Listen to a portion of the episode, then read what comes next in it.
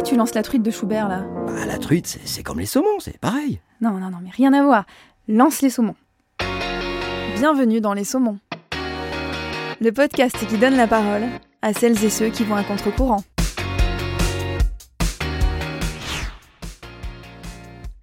Bonjour à tous, je suis très heureuse de vous retrouver pour un nouvel épisode des Saumons dans lequel j'accueille Alexandra, alias Alexandriane sur les réseaux sociaux. Cette fille, je la suis depuis des années sur Instagram et je suis complètement fan de son univers, foutraque, spontané, mais aussi drôle et émouvant. Fan de brocante, elle a ouvert il y a quelques années un deuxième compte, un jour une vieillerie, qui a pris tellement d'ampleur qu'elle s'apprête à ouvrir un atelier boutique éponyme sur Paris. Alexandra vit ses passions avec une immense liberté, sans se préoccuper des jugements ou de son image. Quand je l'ai rencontrée cet automne, c'était comme une évidence. Cette fille ne triche pas, elle n'essaie pas de nous vendre du rêve ou des paillettes, et c'est vraiment agréable. Avec Alexandra, on a parlé vieillerie bien sûr, mais aussi tatouage, lamentin, Amérique et amitié.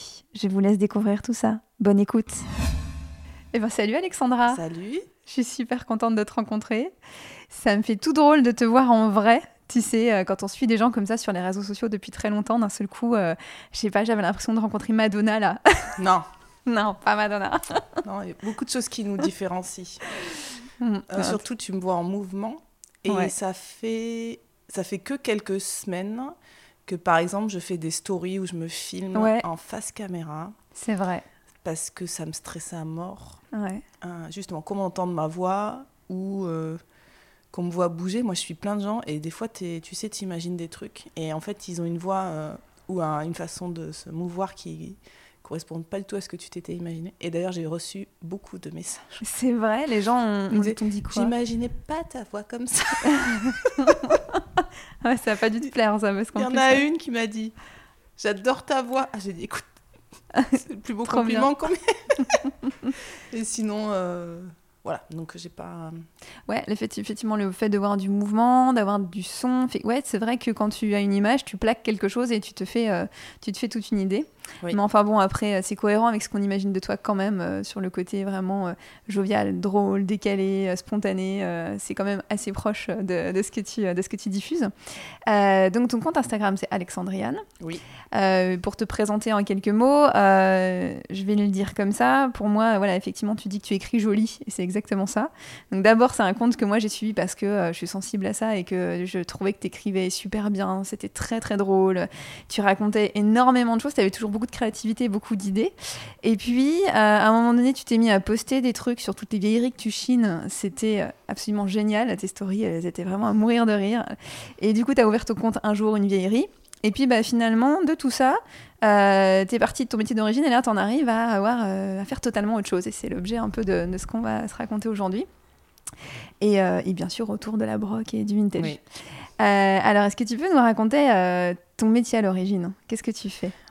Alors, j'insiste sur le fait que c'est toujours mon métier. C'est toujours ton métier. Et que ça n'a pas du tout vocation à bouger. Mhm. Moi, je travaille dans la communication depuis 15 ans, euh, sachant que j'ai pas du tout. euh, euh, moi, j'ai fait des études de droit. Je préparais une thèse, donc tu vois rien à voir. Et Mhm. je suis vraiment la provinciale qui est montée à Paris avec sa valise en carton. hein. Donc, et je reste comme ça. Même si aujourd'hui je me sens très très parisienne. Euh, et donc il y a 15 ans, moi je suis arrivée dans une agence de com, je savais même pas ce que c'était. hein, Mhm. j'avais vu Sex and the City et toutes mes potes me disaient tu, tu seras Samantha un jour.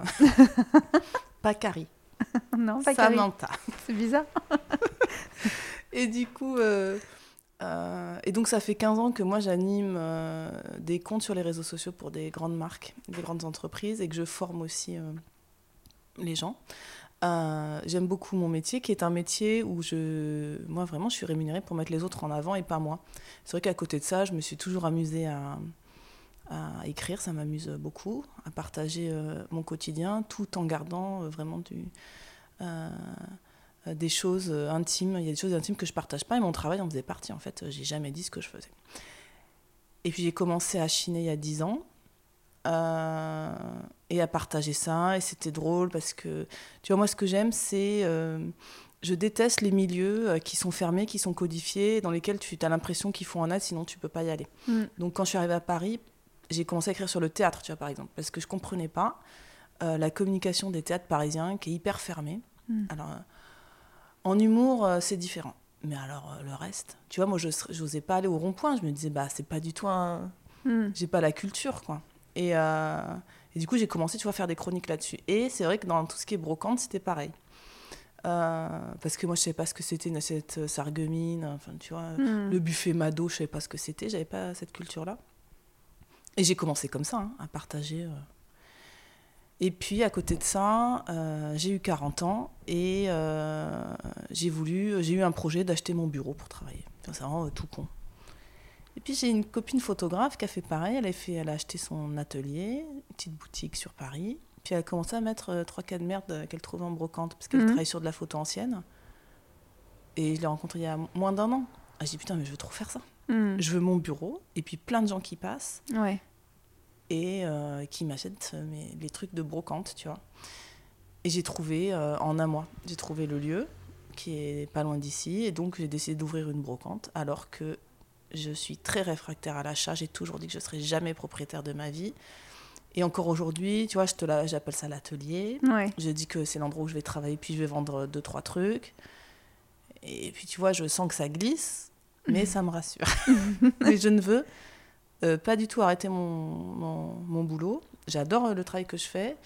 Euh, puis, il faut pas se leurrer, c'est aussi ce qui me permet de, de payer mon loyer, de- d'assurer euh, ma Bien vie sûr. quotidienne, parce que c'est pas en ayant une brocante euh, que je vais faire fortune. hein. Ça, c'est clair euh, que non. Mm. Mais euh, Alors, ce qui est marrant, c'est que du coup, tu es community manager et que j'ai toujours trouvé que ton compte, tu le, tu le traitais pas comme. euh, enfin, volontairement pour faire du trafic, pour faire. Parce qu'il y a des techniques hein, que tu connais évidemment.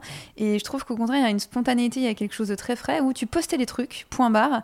Et, et puis ça marche quand même. Voilà. Est-ce que tu as été surprise par euh, cet engouement? Est-ce que tu t'y attendais? Euh, Ça a dû démarrer petit, je sais pas. J'ai pas. Moi, je suis arrivée peut-être en cours de route. Tu l'as depuis combien de temps ton compte Instagram? Alors, le compte Instagram, je pense que je l'ai depuis, je sais pas, peut-être 7-8 ans. En fait, hein, alors déjà, le fait qu'il y ait pas, j'applique pas les techniques, en fait, c'est fait exprès. Oui, pour te, un peu te désolidariser de ton taf. Je fais tout ce qu'il faut pas faire. Ouais. Et en même temps, euh, je fais beaucoup de formations. Enfin, c'est moi qui forme les gens et je leur montre que ce qui marche le mieux, c'est la spontanéité. Mm. Et pas le nombre de hashtags que tu vas mettre, leur, euh, les heures auxquelles tu postes, etc. Mais avant tout ça, moi, j'avais un blog que j'ai euh, il y a 15 ans, qui était déjà un peu suivi parce que on n'était pas beaucoup de filles à bloguer Mm. et on racontait nos vies, etc. euh, que j'ai fermé du jour au lendemain et du coup, pendant quelques années, j'ai rien fait. Hmm. Et quand je suis revenue, euh, je suis revenue en. J'ai pas dit qui j'étais. Et j'ai eu un. Il y a eu un truc qui a un peu boosté le compte, j'avoue, c'est que j'ai eu un- une opération du dos assez importante. Et tu sais, les gens, ils ont cette fascination pour euh, Ouais. les gens malades. Et moi, je, je partageais moi qui sors, moi sous morphine.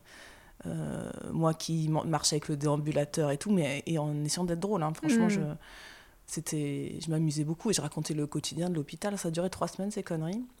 Euh, et là, euh, je- genre, j'ai gagné 2000 abonnés, tu vois, en trois semaines. Ah ouais. Et puis, il y a des gens qui ont commencé à me reconnaître. À dire, mais putain, je t'ai retrouvé, c'était toi qui avais le blog et tout. Et après, il y a eu, oui, des... J'ai eu des phases où j'ai gagné beaucoup d'abonnés, mais sinon, tu vois, je, je stagne. Hmm. Je suis pas un compte qui gagne, euh, euh, qui gagne des abonnés régulièrement. Des fois, ça, j'ai un pic, mais voilà, peut-être que je suis arrivée au, je suis arrivée à mon palier, tu vois, et que ça va rester euh, comme ça et c'est très bien. Hmm. Oui, de toute façon, c'est pas, c'est pas ce que tu recherches, hein, c'est ce qu'on sent. Ouais, c'est plutôt, euh, plutôt de la joie et, euh, et de la spontanéité, ouais, de Mm. fait. Et euh, du coup, un jour, une vieillerie, eh ben, c'est venu, c'est ton deuxième compte. Oui. Ça, c'est venu, c'est venu comment justement? Parce que bon, là, je suis chez toi. Effectivement, il y a 1000 objets vintage.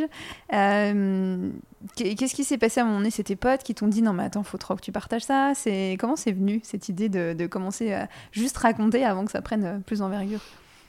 Euh, les choses qui me poussent à raconter, c'est quand j'ai une émotion. Et puis, euh, enfin, les- l'inspiration, des fois, je sais pas d'où elle vient. Tu vois, ça peut être un détail. Et euh, je pense que j'ai commencé à raconter tout ça. Et un truc qui me revient, c'est quand on m'a, quand j'ai dit que j'adorais le magazine 20 ans et qu'une nana m'a envoyé sa collection Ah ouais. pour compléter la mienne. Euh, j'ai partagé ça en pleurant et tout. Après, je me suis rendu, j'ai commencé à faire beaucoup d'Emmaüs en voyage et tout. Donc, bah forcément, euh, comme je partage mon quotidien, j'ai commencé à partager ça.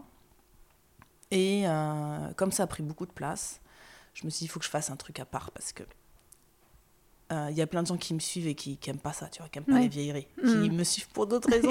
Donc c'est pour ça que j'ai créé un compte euh, juste vieillerie. Mais la frontière, elle est compliquée hein, parce que ça prend beaucoup de place là aujourd'hui. Donc, mais tu vois, pour détailler des pièces, et je, je vois bien que je vais m'extasier euh, sur une otarie pendant euh, 10 minutes en story. Je, euh, y- j'en perds en cours de route. Ouais. Donc euh, j'ai décidé. Et puis comme j'ai la euh, l'atelier boutique, euh, comme je l'appelle, Mhm. euh, c'était bien. Il fallait que j'ai un compte. Euh, déjà que je réserve le nom, parce que même si j'applique pas euh, euh, ce que j'apprends euh, aux autres dans mon métier, je sais que bon bah ton compte, ton nom, il faut que tu le réserves sur Instagram. Et je voulais construire une communauté autour de la brocante avant l'ouverture. Ouais. Et Mhm. puis je me suis dit que ça allait me permettre de partager cette aventure de travaux, de stock et l'envers du décor. Je pense que c'était euh, euh, très important parce que je, comme c'est mon métier conversation en ligne, je vois ce que ça peut susciter.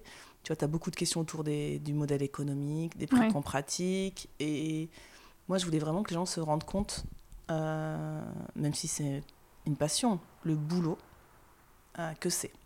Donc, euh, et je sais, hein, vu que c'est mon métier, je sais que c'est comme ça aussi que tu fédères une communauté.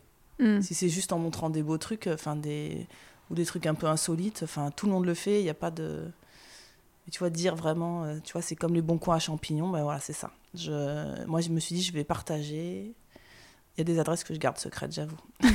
ouais, ouais, vaut mieux pour toi. Il y en a, mais Ouais. je vais, je vais montrer euh, c'est- c'est- c'est- cette pièce que tu viens chercher. euh, elle a une histoire de fou. Elle, a traversé la France dans la Kangoo et tout. Ouais. C'est important. Et euh, aujourd'hui, ce que je ressens beaucoup, c'est justement, c'est une aventure humaine pour toi. Mm. Et tu fais plein de rencontres. Tu veux en parler parce que du coup, là, tu parles de ton petit acolyte euh, Oui. avec qui tu pars souvent. C'est Hugo, son C'est prénom Hugo. Ouais, voilà.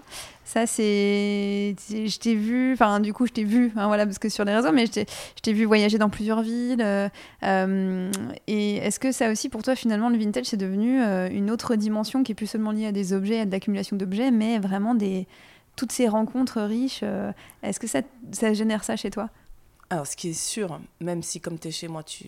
c'est difficilement euh, crédible, mais Mhm. je ne suis pas attachée aux objets Mm. du tout. Euh, donc moi, les objets, il faut qu'ils circulent. Et franchement, il n'y a que les rencontres qui m'intéressent. Ça, c'est la première chose. Et euh, le lieu en lui-même, euh, je l'ai tout de suite pensé euh, comme un lieu avec euh, plein d'autres nanas dedans. Alors, Hugo, c'est l'exception. Euh, Mais sinon, je l'ai tout de suite pensé comme un lieu où d'autres personnes allaient pouvoir venir, proposer leurs choses, leurs objets, ou ce qu'elles font, tu vois. Parce qu'un lieu, c'est compliqué à trouver. Et moi, Mm. j'ai- je suis vraiment dans un truc de partage. C'est-à-dire que ça ne m'intéresse pas du tout de faire une boutique que pour moi. Je veux que cet endroit y vive. Donc, par exemple, tu vois, dans le, le projet que j'ai eu de rénovation, la chose très importante pour moi, c'était qu'on puisse y dormir et qu'on puisse se doucher et faire un peu la cuisine parce que j'ai pensé euh, à mes copines tatoueuses qui vont venir, à, Ouais. à Hugo qui va venir avec ses vieilleries, à ma pote de Bourges euh, dont j'ai vu le. Je envoie un petit coucou, dont j'ai vu le garage. Je lui ai dit, Mm. tu peux pas garder ça pour toi, donc tu vas tout ramener. Et je me suis dit, il faut proposer un logement parce que personne peut venir, sinon c'est trop cher de se loger à Paris. Et donc tu vois, c'est vraiment euh, une chance que j'ai, que j'ai envie de partager et que ce lieu il soit vraiment euh, collaboratif. Et euh, sinon, ça ne m'intéressait pas du tout. Là, je ne cache pas que pour les travaux, etc., bah, c'est quand même chez moi et c'est important pour moi d'avoir mon lieu à moi. Mais après, il, il sera très ouvert à des personnes que j'aime et qui sont très très différentes. Sauf que je me suis rendu compte quand même que c'était, j'avais plus envie d'accueillir des nanas. Voilà. Je te dis Hugo, je le mets à part. Déjà, il est très très jeune et je, je sais, on n'aurait pas du tout la même relation s'il avait Ouais. euh, mon âge. Ah, ça c'est clair. Il est, tu vois, il a, il a 21 ans, mais c'est trop mignon. Mm. Tu sais observer Bah la ouais. candeur et tout. C'est, ouais, ça me touche énormément. Mais un mec de 40 ans qui aurait un peu baltringué, ça me... Ouais, ouais. il n'aurait pas, pas- sa place. pas sa place dans la boutique. Mm. Et du coup, tu as pas mal de copines, euh, Catherine Zarabian, euh, Alain Talon, hein, c'est Oui. tes amis à toi. Tu les as connus par les réseaux, euh, tu les as connus par le vintage ou c'était déjà des amis de longue date euh, et puis vous partagez des goûts communs? Eh ben, pas du tout, le vintage, pas du tout. Euh, Catherine, c'est ma témoin de mariage, ça fait 10 ans que je la connais. On s'est rencontrés par des amis, tu vois, même pas les réseaux sociaux. Mon autre meilleure amie, mon autre témoin de mariage, qui s'appelle Virginie, elle est pas du tout vieillerie. Alors, tu vois, elle est venue hier et je me suis rendu compte, elle suit même pas le compte un jour une vieillerie. Oh.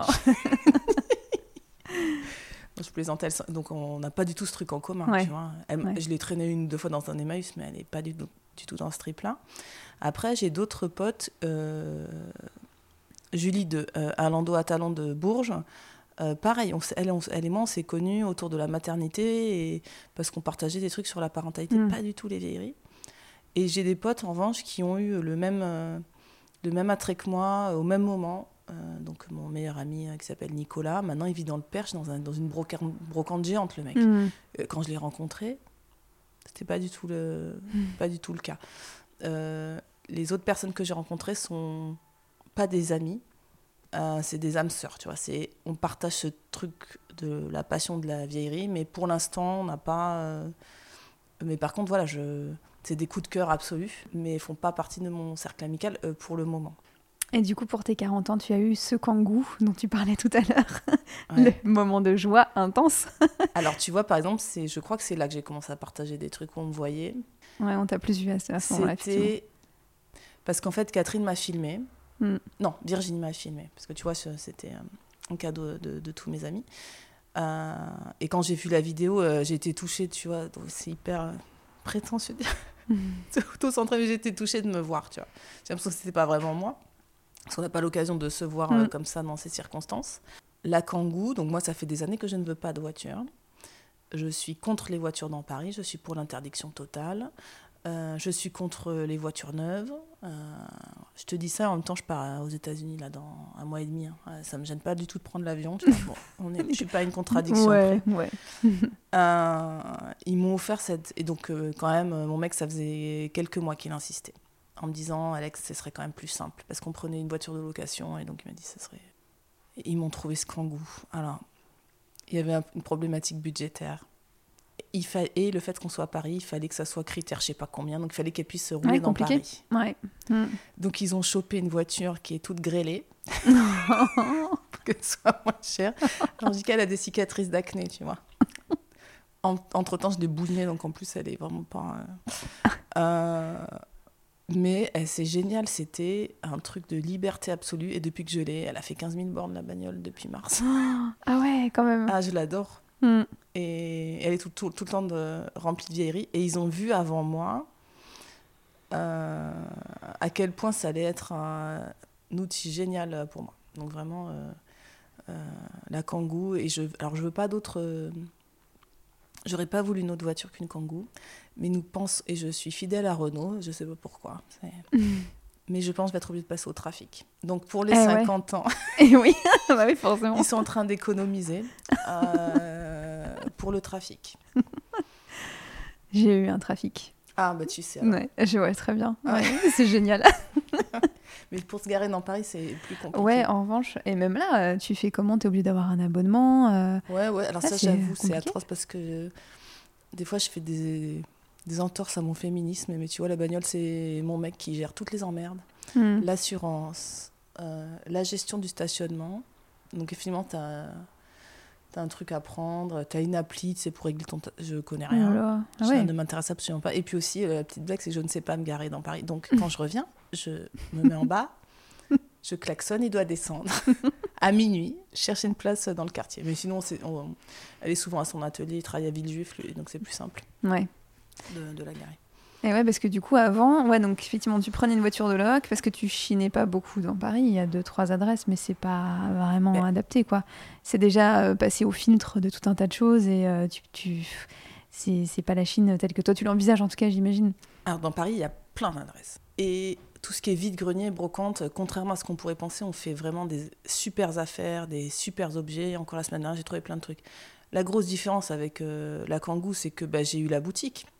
Parce qu'avant, moi, je ne chinais que pour moi. Hmm. Euh, j'ai jamais voulu revendre mes trucs. Ça n'a jamais été mon, mon trip. Euh, et là, quand il y a eu la boutique, en fait, le... c'est euh, une question de circulation. Et donc, ça voulait dire, je ne suis pas obligée de faire des choix.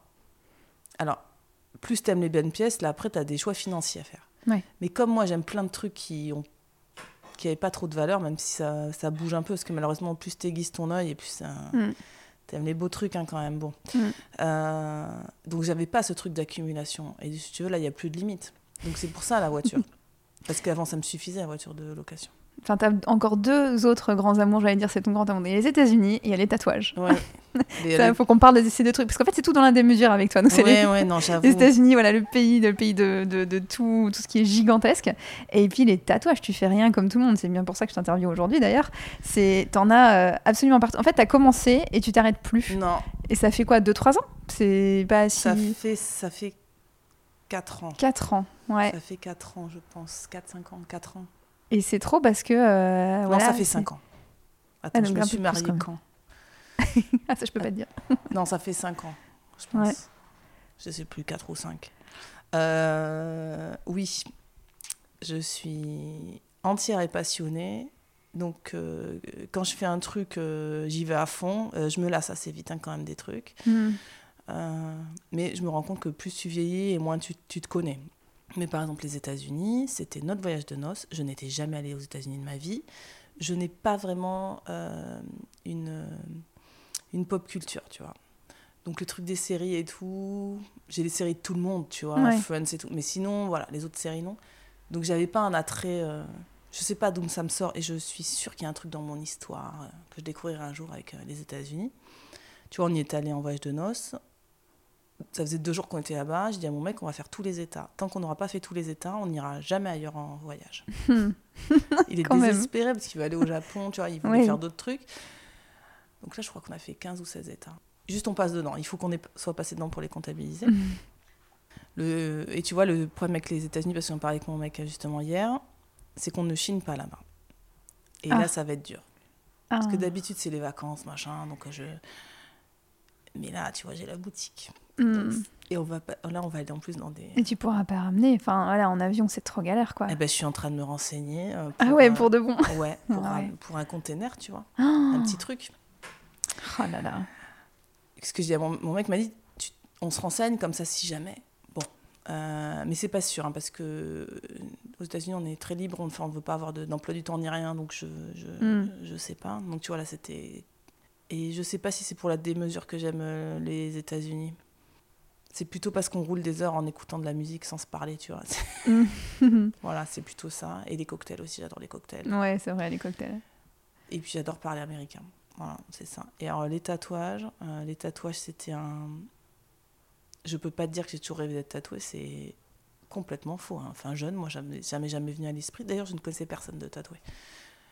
En revanche, mon mec, lui, il est très tatoué, donc ça m'a un peu effleuré, mais j'ai une peur euh, panique des aiguilles. euh, c'est une phobie absolue, c'est un enfer à vivre, même si je suis très tatouée. Et je vais t'expliquer pourquoi.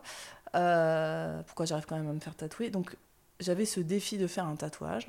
Et je m'étais dit, euh, et puis je le faisais pas. Hmm. Et un jour, bah, je- tu vois, il y a Nicolas et Virginie, donc mon meilleur ami et euh, une de mes meilleures amies, qui étaient là, on prenait un verre, et ils m'ont dit, de toute façon, tu te feras jamais tatouer, parce que tu n'oseras jamais le faire. Hmm. Et le lendemain, Le défi, et hop, J'y étais, quoi. Hmm. mais évidemment, tu vois, j'ai fait une fleur d'églantine, parce que ma fille s'appelle Églantine, je voulais que ça ait du sens, tout ça. Tu vois, on fait Hmm. pas n'importe quoi. Et, Et- depuis Ah là là, et j'ai adoré parce que j'ai adoré la sensation. Ah ouais Alors déjà, pourquoi, euh, pour les gens qui ont peur des aiguilles, le- l'aiguille du tatouage ne rentre pas vraiment euh, dans ta peau? C'est comme une griffure. Donc comme c'est très superficiel, c'est pas du tout comme un vaccin ou une prise de sang. C'est pas du tout la même sensation. Et puis comme un tatouage ça dure longtemps, tu as des endorphines qui se libèrent au bout de quelques minutes. Et c'est à ça que les gens sont accros, je pense. T'as mal, et puis au bout de 15-20 minutes, ça s'arrête. Et tu vis un truc, euh, je pense hein, qu'il y a un, petit peu ce côté-là. Et bah, tu vois, j'ai commencé, effectivement, après j'ai pas arrêté même si j'ai quand même des limites, tu vois, je suis, je ne suis pas tatouée partout, je suis pas tatouée que sur les zones visibles, parce que Mhm. pour moi, ça fait vraiment partie de mon identité, et un tatouage que je serais la seule à voir ne m'intéresse absolument pas. Euh, c'est pour ça que j'aime pas trop l'hiver, parce que on les voit moins. Bah oui, on les planque. Euh, et puis il y a des zones que je ferai jamais. Hmm. Euh, donc, euh, tu vois, euh, les cuisses, c'est non. Sur les pieds, c'est non. Les doigts, je me retiens, mais je veux pas le faire parce que c'est, ça vieillit pas très bien. Le cou, c'est non. Visage, c'est non. Hmm. Décolleté, j'ai rien, tu vois, sur le décolleté, le ventre et tout. Donc, finalement, on a l'impression que j'en ai beaucoup. J'en ai une vingtaine, là. On a l'impression que j'en ai beaucoup, mais ils sont quand même quasiment tous sur les bras et pas si gros, finalement. Mais c'est vrai que j'ose plus dire quand j'en fais un. Parce que déjà les gens tu vois les gens réagissent plus maintenant ils se disent elle est complètement tarée elle est euh, elle est accro à ça. En plus, ça coûte cher, donc tout le monde se dit, mais attends. Ah, tu penses que les gens. mais c'est ça c'est un coup de tête. c'est un coup de tête qui coûte du fric quand même, tu vois. C'est, oui, c'est sûr. Mais c'est pas une petite merdouille. Hmm. donc des fois, j'ai des commentaires en ce sens. Enfin, tu vois, je reçois des messages en ce sens. Mais ça a été thérapeutique, les tatouages pour moi. Mais oui, un jour, ça sera. Là, j'ai un gros projet très très moche. Je vais le dire parce que je vais me faire tatouer un dodo. L'oiseau. oui, c'est parce que t'es, es, partie à, Maurice Non. Non. c'est parce que j'ai un lamentin qui est déjà moche. Je cherchais un autre animal con. Donc le dodo, celui, il a disparu déjà parce que c'était très bon à manger. Mhm. Et parce qu'il était tellement con qu'il était hyper facile à attraper. Donc en fait, ils sont tous morts parce que tu avais juste à te pencher. Euh, enfin, c'est vraiment très con comme, comme oiseau. Et moi, j'aime bien cette idée, tu vois. Le lamentin est très, très con aussi. Et parce que j'adore au musée, euh, Muséum d'histoire naturelle à Paris, tu sais, en as un qui est empaillé. Et moi, je passe des heures devant ce truc. Mm. c'est de ça que ça m'est venu. Et sinon, j'avais un projet, tu vois, dans le dos que je gardais pour mes 40 ans. Et puis finalement, j'ai pas fait, qui était un aigle américain. Et puis en fait, bon, je l'ai pas fait parce que l'aigle, euh, soit c'est nazi, soit c'est redneck. Mm. Personne va voir l'aigle de la liberté, tu vois. Ouais, ouais. Euh, parce que moi, je voulais, je fais que du old school américain, donc c'est. Et je me suis dit, mm. non, je vais pas me faire tatouer et je pense que du coup, je vais rien faire. Donc euh, voilà, c'est une, c'est quand même une passade qui dure, hein, parce que ça fait des années là que je me fais des tatouages. Et c'est super spontané, c'est-à-dire que, tu vois, comme tu me dis, ouais, voilà, le lamentin, euh, les gens doivent effectivement se dire que t'es dingue, parce que, tu vois, tu disais que tu te lasses assez vite des choses, puis en même temps, un tatouage, ça reste, et un tatouage coup de tête, euh, voilà, faut quand même l'assumer jusqu'au bout. Et ça, ça, ça te, ça te gêne pas, du coup, ça c'est pas des coups de tête vraiment. Parce que hmm. tu vois, le lamentin, c'est quand j'ai fait mon voyage de noces et donc je n'avais pas encore de tatouage. On faisait du bateau et on était dans la baie de, Miami. Et c'était c'est en novembre, c'est pas l'époque des lamentins, ils s'en vont. Et j'avais dit au mec qui nous faisait faire le tour si on voit un lamentin, je me fais un tatouage de lamentin. Et euh, on en a vu un. En fait, hmm. la balade durait une heure et on a passé deux heures et demie jusqu'à ce qu'on en voit un. Et tu vois, je l'ai fait genre quatre ans après, donc, donc trois ans après. Donc c'est quoi, ça a quand même duré. Et mais toutes les personnes tatouées te diront au début tu as une euh, signification forte et tout, et puis mm. après tu peux te faire tatouer une tranche de pizza et.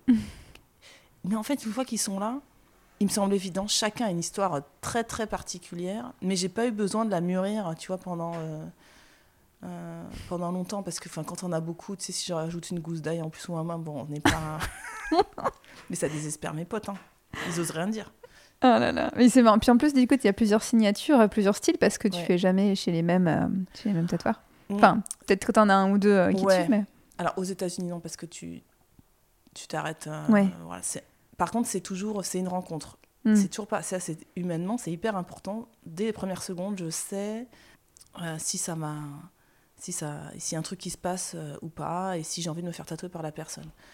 Et et pour les grosses pièces sur mon dodo, je sais exactement qui va me le faire. Hmm. Ça, c'est un truc, tu fais une, énorme pièce, ça va me prendre tout le mollet, une énorme pièce comme ça, tu. Voilà, c'est un truc euh, réfléchi. Mais tu vois, par exemple, le, le lamentin, et c'est tous les tatoueurs comme ça. Il y a un truc qui surprend beaucoup, c'est que, tu sais, les tatouages, on ne connaît pas son, le dessin avant. Hmm. Ah ouais. Aucun tatoueur. Alors, soit tu fais des flashs, c'est-à-dire tu choisis un dessin. Hmm.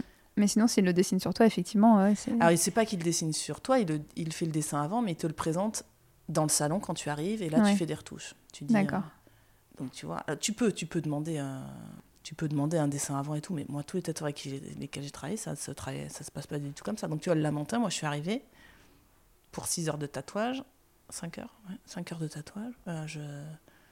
et c'était nickel.